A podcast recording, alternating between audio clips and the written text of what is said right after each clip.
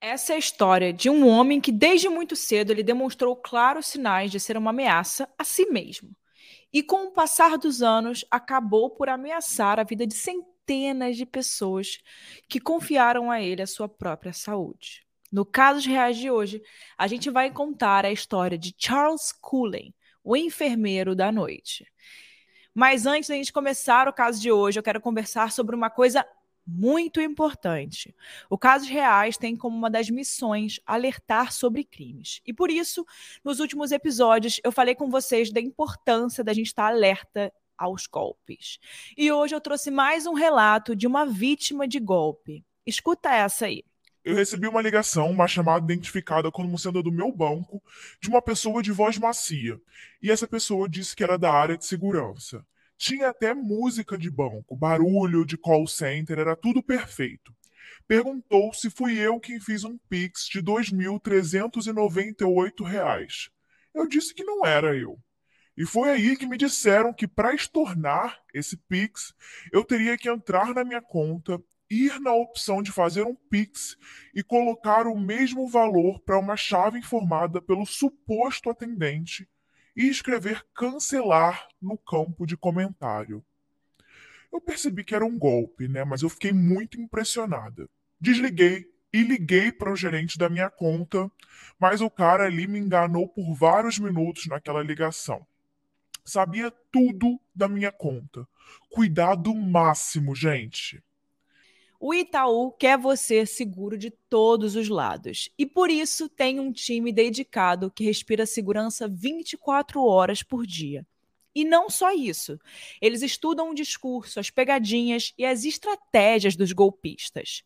Com o movimento Juntos, nós somos protegidos em dobro. O Itaú está do nosso lado contra os golpes e fraudes e ensina os seus clientes a reconhecer os sinais de perigo. Muito bom isso, né, gente? Acesse o link aí que está na descrição desse episódio que eu vou colocar aqui para vocês, para você aprender a identificar os perigos, né, e principalmente esses criminosos, e saiba mais sobre esse movimento muito importante, que a gente precisa estar tá muito alerta hoje em dia. Queria só deixar esse alerta aí, esse recado antes de começar o episódio. Agora vamos aí para o caso dessa semana. Vamos chamar a vinheta.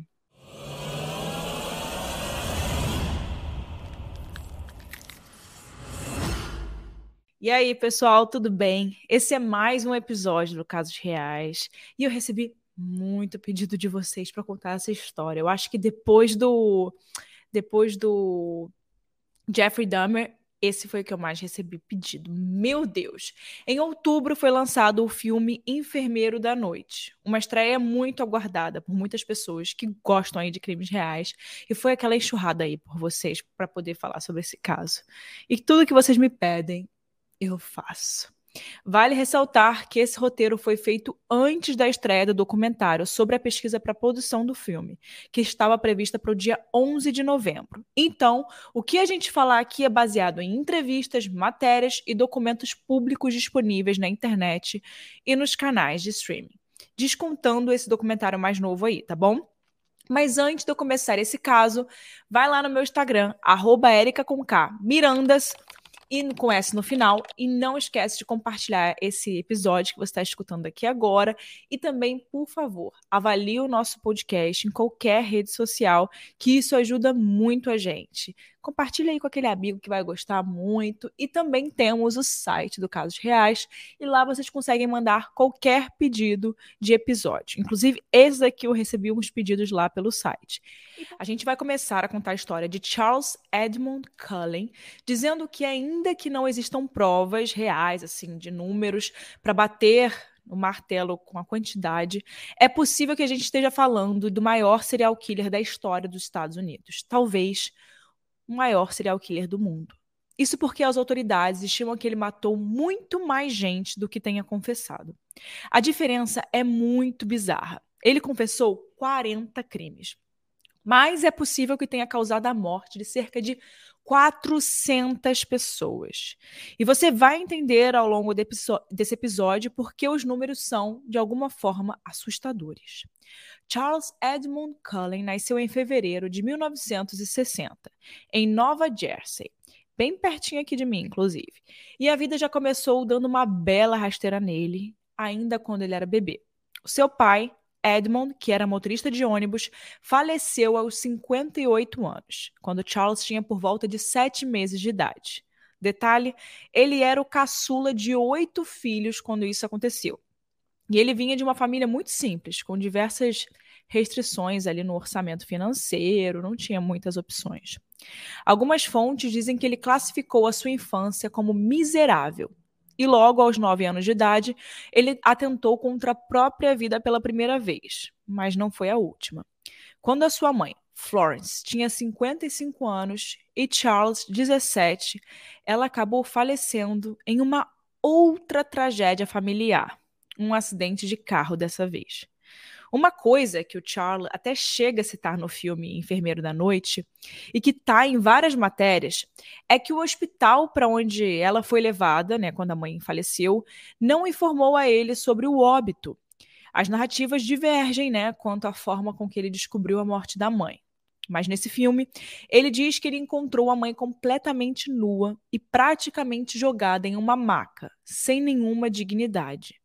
Outras fontes dão a entender que o hospital perdeu o corpo de Florence por algumas horas e depois encaminhou o corpo dela para cremação sem pedir autorização sequer da família. Fato é que esse foi mais um dos momentos traumáticos da vida de Charles. E novamente ele tentou o suicídio. Desesperado e desamparado pela morte da única pessoa que cuidava dele, o Cullen interrompeu os estudos e se alistou na Marinha dos Estados Unidos. Só que lá ele também não deu muito certo, não. Mesmo ele sendo um oficial das Forças Armadas, o seu comportamento era bem esquisito. Em uma ocasião, enquanto ele estava a bordo de uma embarcação, um dos seus oficiais achou Charles sentado nos controles de mísseis, vestido como um médico, com máscara cirúrgica, luvas e aventais, como um membro da equipe de emergência e não com o uniforme dele de marinheiro. Muito estranho, né? Isso foi bastante ali para que o Charles fosse dispensado por ele apresentar uma instabilidade mental. Depois ele tentou se matar pelo menos mais sete vezes antes dele decidir voltar aos estudos e se formar enfermeiro. Eu vou abrir um parênteses aqui, que não dá para ficar contando quantas vezes Charles tentou, né, atentou contra a própria vida.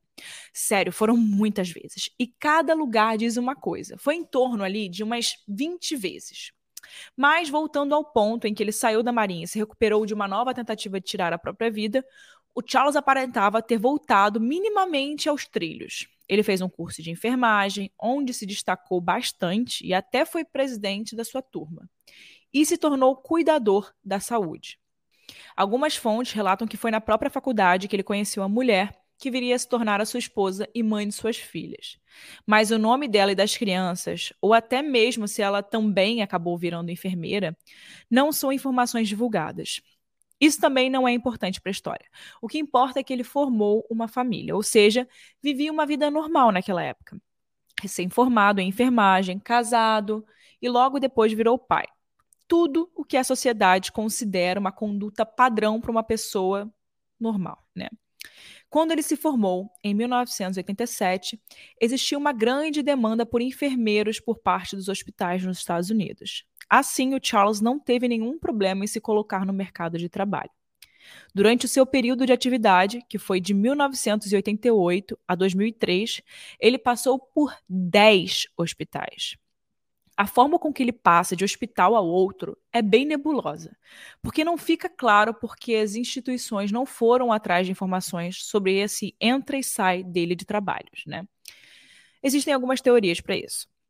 A primeira é que existem leis nos Estados Unidos que impedem o empregador de verificar o histórico dos candidatos e funcionários em diversos lugares, né, em diversos aspectos, incluindo histórico médico, familiar, mapa genético e idade principalmente para pessoas acima de 40 anos.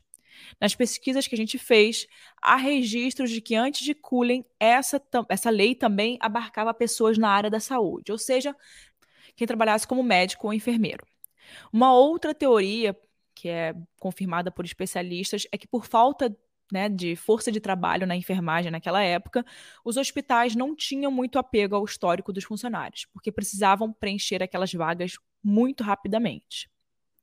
E uma teoria que o próprio filme levanta é que as instituições até desconfiaram de Charles por vários motivos e que corriam vários boatos sobre ele, mas que mandá-lo embora era uma opção economicamente mais viável do que submeter a empresa à investigação de escrutínio público, né?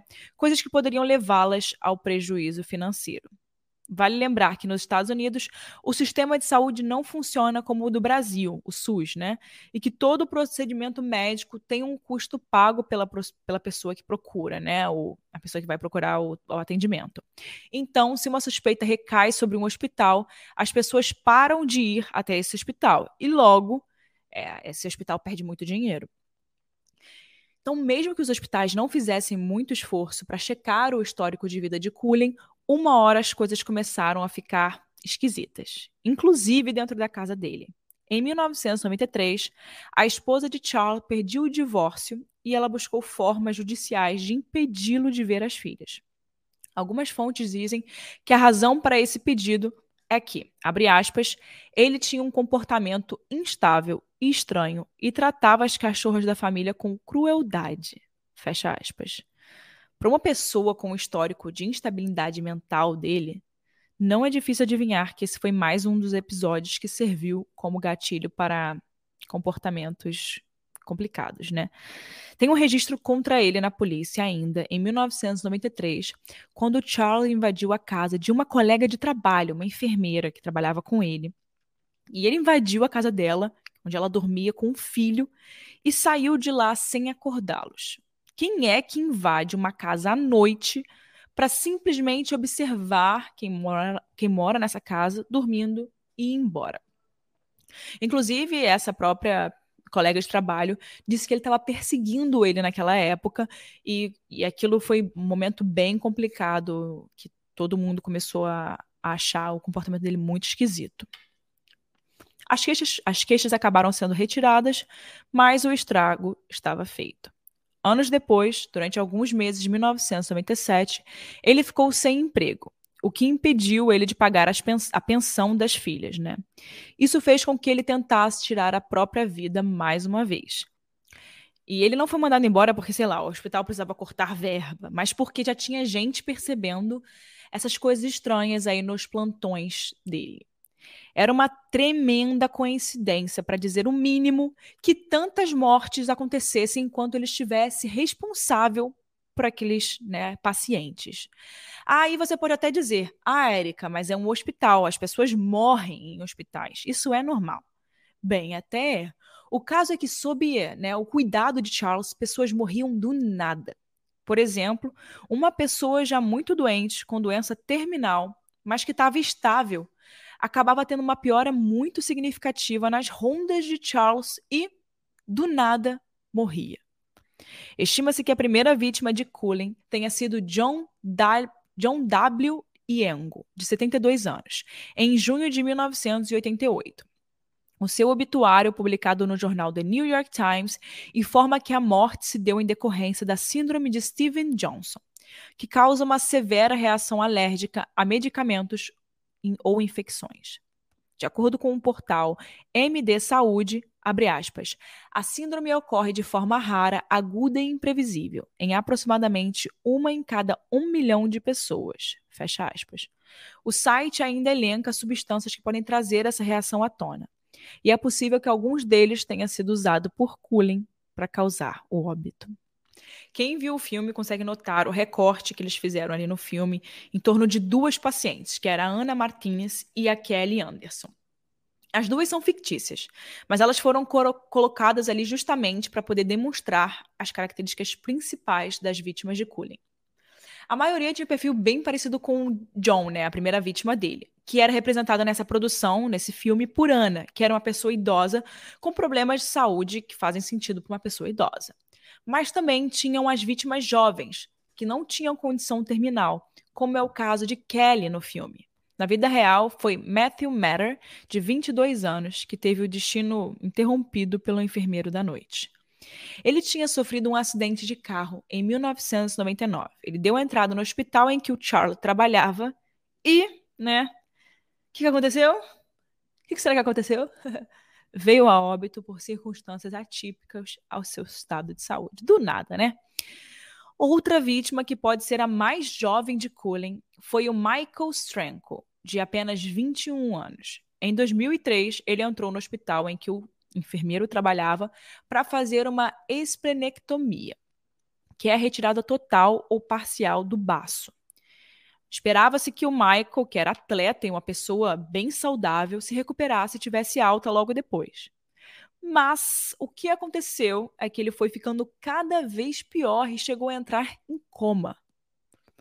Em uma reportagem de 2011 no portal Pocon Records, os pais de Michael, Mary e Tom Stranko, disseram que na época não entendiam como o quadro do filho né, tivesse evoluído para um óbito, mas que depois do julgamento de Charles e da sua confessão, eles tinham finalmente entendido. Né?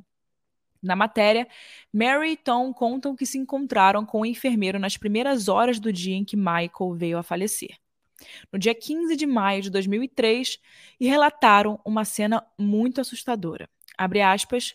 Quando os médicos tentaram, né, em vão, ressuscitar o Michael, o Cullen nos olhou bem nos olhos e começou a dizer como nosso filho estava gravemente doente. Ele estava dizendo que tipo de drogas estavam usando, entrando em detalhes. Fecha aspas. O que Charles Cullen fazia segundo ele mesmo declarou em juízo, era pegar substâncias letais, altamente letais, em superdoses e dar aos pacientes que não precisavam delas, ou que se precisassem não era nessa superdosagem. Ele confessou cerca de 40 mortes de pessoas de várias idades usando esse método. E qual era o motivo? Vocês devem estar se perguntando, Érica, mas tá bom, não estou entendendo. Por que, que ele fazia isso com as pessoas? Essa foi minha principal pergunta. Eu falei, cara, o que que esse. Por que, que o cara tá fazendo.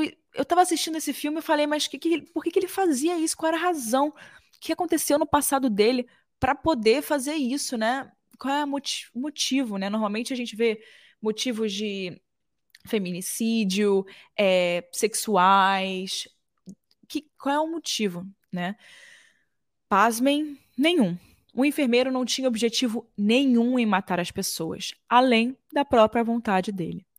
Ele não assassinou pessoas por dinheiro, por status, por prestígio. Ele não tinha uma finalidade específica. Ele simplesmente queria fazer, foi lá e fez. Para vocês terem uma noção, gente, durante o julgamento, ele disse que estava fazendo um favor a esses pacientes e que na realidade ele estava poupando essas pessoas do sofrimento, né, da morte lenta e dolorosa que estava esperando por essas pessoas por causa das doenças que essas pessoas tinham. E as investigações mostraram que boa parte das pessoas assassinadas por Cullen não estavam em estado terminal, como ele disse. Óbvio que, mesmo que estivessem, essa atitude dele não é aceitável de nenhuma forma. Mas o fato de que muita gente entrou no hospital em que ele estava para receber algum tipo de tratamento mais simples, tipo Michael, né, um jovem saudável, como era retirado do baço, e saiu de lá morta depois de um coma é muito assustador. O ciclo se repetia em todos os locais de trabalho de Cullen. Aparentemente, a unidade de tratamento intensivo da instituição tinha uma taxa baixa de morbidade de pessoas que morriam lá, porque, inclusive, nesse filme fica bem claro, né, como funcionam o, os hospitais. E aí tá, tem um, um, número ali que normalmente acontece nos meses. Ah, duas pessoas morrem por mês aqui, três, cinco. E quando ele aparecia, quando ele entrava nesses hospitais, essa taxa subia assim a níveis bizarros, que era assim, impossível dizer que não estava relacionado, sabe? E quando ele saía, diminuía, as coisas voltavam ao normal. Conforme os colegas aumentavam a desconfiança sobre a atuação dele, os hospitais o demitiram, o que agravava sua depressão e ele entrava em ciclos de novas tentativas de suicídio. Como dissemos, nem os atentados à própria vida ou as demissões duvidosas impediram Charles de passar por uma dezena de instituições e provocar todas essas mortes. O enfermeiro da noite só parou a sua sequência de assassinatos em 2003, quando uma colega e também enfermeira, a Amy Lauren, ajudou a polícia a extrair dele uma confissão. Eles eram amigos muito próximos e trabalhavam no mesmo hospital que abriu uma investigação para apurar a causa morte de alguns pacientes. daquelas que se deram em circunstâncias bem suspeitas. A Amy percebeu que os relatórios de retirada de medicamentos de Charles estavam irregulares. Ela juntou as pontas ali, ela foi percebendo as coisas, é claro, e durante a investigação policial, ela conseguiu fazer com que ele lhe contasse a verdade, usando uma escuta, em uma conversa de aproximadamente três horas. Mesmo dando nomes e métodos, ele nunca explicou a ela ou a qualquer outra pessoa a razão ou o motivo dos seus atos para além daquela desculpa que ele estava ajudando as vítimas a se libertarem do sofrimento, da morte dolorosa, enfim, que ele estava ajudando essas pessoas a não sofrerem. E, e muitas delas com saúde, como vocês viram. Em março de 2006, três anos depois da sua prisão, a sentença de Charles foi dada com base na confissão de 40 assassinatos em 16 anos de atuação como enfermeiro. Cullen pegou 12 prisões perpétuas e estará elegível à liberdade condicional a partir de 2388. Em uma entrevista gravada pelo programa norte-americano 60 Minutes ou 60 minutos, o Charles fala, aspas, no primeiro emprego trabalhei na seção de queimados do hospital. Tinha muita dor, muito sofrimento. Eu não soube lidar com aquilo tão bem quanto achei que lidaria. Fecha aspas. Essa declaração, bem como toda a história de Charles, traz algumas reflexões bem importantes. Alguns questionamentos precisam ser abordados para evitar que a história se repita. Uma das principais reflexões é sobre a saúde mental. Só por essa entrevista de Cullen já fica claro que ele não tinha capacidade emocional para poder lidar com outras pessoas, muito menos ser responsável por administrar medicamentos. Outro ponto é sobre a responsabilidade das instituições de saúde nessas mortes. Por que não houve nenhuma checagem? Por que, que os hospitais simplesmente dispensavam um funcionário com uma conduta suspeita e não passavam essa informação para frente? O filme Enfermeiro da Noite, que é uma ficção baseada em fatos reais, ou seja, tem seus momentos ali fantasiosos, baseados em licença poética, traz a resposta para os crimes de Charlie, mas ela é, ela não fica aí tão bem, né, respondida. A gente ainda fica com essa dúvida. No filme, quando a Amy questiona o Charlie a razão de tantos assassinatos, ele diz, abre aspas, porque eles não me impediram. Fecha aspas. Em um primeiro momento, a gente pode interpretar isso pensando nas vítimas, né? Que talvez ele tenha falado isso para as vítimas, porque claramente elas não poderiam impedi-lo. Mas também tem aí uma questão de que a gente pode interpretar que a fala pode ser sobre os hospitais, que poderiam impedi-lo e não fizeram. Ele pulou de emprego em emprego sem nunca ser parado, questionado ou investigado a fundo. Hoje, com a tecnologia que a gente tem e todas as regras de compliance que os hospitais, clínicas e laboratórios precisam seguir, é infinitamente mais rápido de detectar um óbito suspeito, se a gente comparar com a época que Charles esteve na ativa, que era 1988 até 2003. E por fim, quando ele foi sentenciado, o estado de Nova Jersey poderia aplicar a pena de morte ao Charlie. Mas, por mais irônico que possa parecer, Charles Cullen pediu ao juiz que não colocasse em seu destino a injeção letal. Em troca, ele ajudaria a polícia nas investigações dos próprios crimes. Uma pessoa que tenta se matar 20 vezes e que pode ter assassinado mais de 400 pessoas, chegar na frente do juiz e estabelecer uma proposta que só valeria se não houvesse pena de morte, é no mínimo esquisito, não? A morte foi tudo que ele buscou a vida inteira. Mesmo que as suas credenciais acadêmicas, né, o que ele estudou, o permitissem trabalhar com a vida. O caso de Cullen também resultou em mudanças políticas na Pensilvânia e em Nova Jersey. Em 2005, o então governador Ed Rendell assinou uma legislação que protege os empregadores da Pensilvânia de serem processados por histórias de trabalho que divulgam sobre funcionários atuais ou ex-funcionários em grande parte como resultado do caso Cullen. Bom, agora é a hora da minha opinião, né, gente? A minha opinião é bem clara, né? Ele simplesmente era uma pessoa com um transtorno muito complicado mental que foi bem agravado pela infância que ele teve. Ele teve uma infância muito difícil, ele perdeu todas as pessoas que ele amava, ele perdeu toda a base familiar dele, toda a estrutura familiar. E é muito interessante, eu sempre falo isso e retorno aqui para falar. Todos os casos que a gente tem de serial killers, eu não vi nenhum que eles tiveram uma infância boa, linda, maravilhosa. Todos tiveram problemas na infância. Todos. Se tem uma coisa aqui que a gente pode conectar com todos os serial killers, é que eles tiveram problemas na infância. Mas o que mais é, me deixa curiosa nesse caso é que no caso dele ele não realmente ele não tinha motivação. Ele, enfim, é muito complicado esse caso, gente. Uma outra coisa que também me deixa pensando muito sobre esse caso é que, imagina, eu moro nos Estados Unidos. Imagina, você entra no hospital, um lugar onde você acha que você vai ser cuidado. Ali é um lugar que ninguém. Como é que você vai. Como é que você vai duvidar de alguma coisa que o enfermeiro faz para você? Você confia 100% no enfermeiro, no médico. Eles estão ali para te ajudar, para tratar, para cuidar de você. E muitas vezes o enfermeiro ainda serve mais para cuidar das pessoas do que o médico, porque o enfermeiro está ali toda hora com você. O médico ele vai uma vez ou outra, ele passa, pa dá os medicamentos, checa em você ali com uma certa frequência, mas o enfermeiro está ali para cuidar das pessoas. A função do enfermeiro é cuidar das pessoas. E é muito triste que a gente pense que deixaram isso acontecer, que deixaram uma pessoa ter esse acesso, essa facilidade à vida das pessoas que estavam numa situação complicada, né? Ninguém ali estava bem, senão não estava no hospital, né? Senão não estava em casa se estivesse bem. E foi muito fácil para ele fazer tantas mortes. Por isso que provavelmente foram mais de 40 mortes. É, eles falam aí um número gigante, porque com certeza para ele era muito fácil tirar a vida dessas pessoas. Ele simplesmente injetava um negócio ali na veia e acabou. Acabou. Ele fazia, fazia, fazia, fazia, fazia. Ai, gente, é muito complicado. Eu gostaria muito que naquela época os hospitais não tivessem deixado isso acontecer, sabe? Que um tivesse conversado com o outro, porque é muito fácil, né? Notícia ruim circula. As pessoas comentam sobre as outras, as pessoas fofocam sobre as outras. As pessoas sabiam e ninguém impediu ele. A única pessoa que impediu foi a Amy.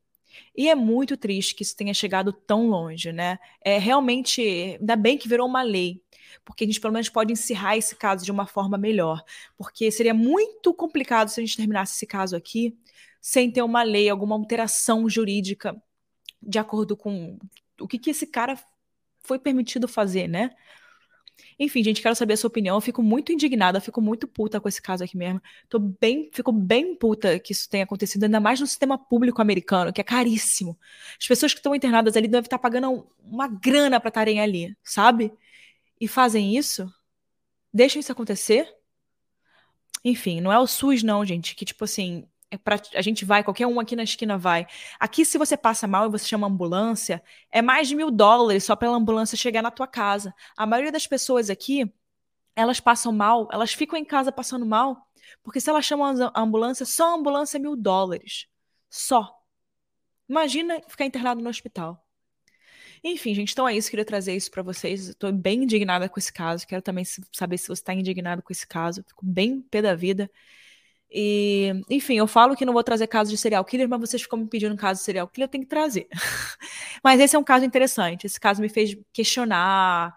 Eu fiquei, fiquei questionando, tentando entender por que, que, que, passava, o que passava na cabeça desse cara.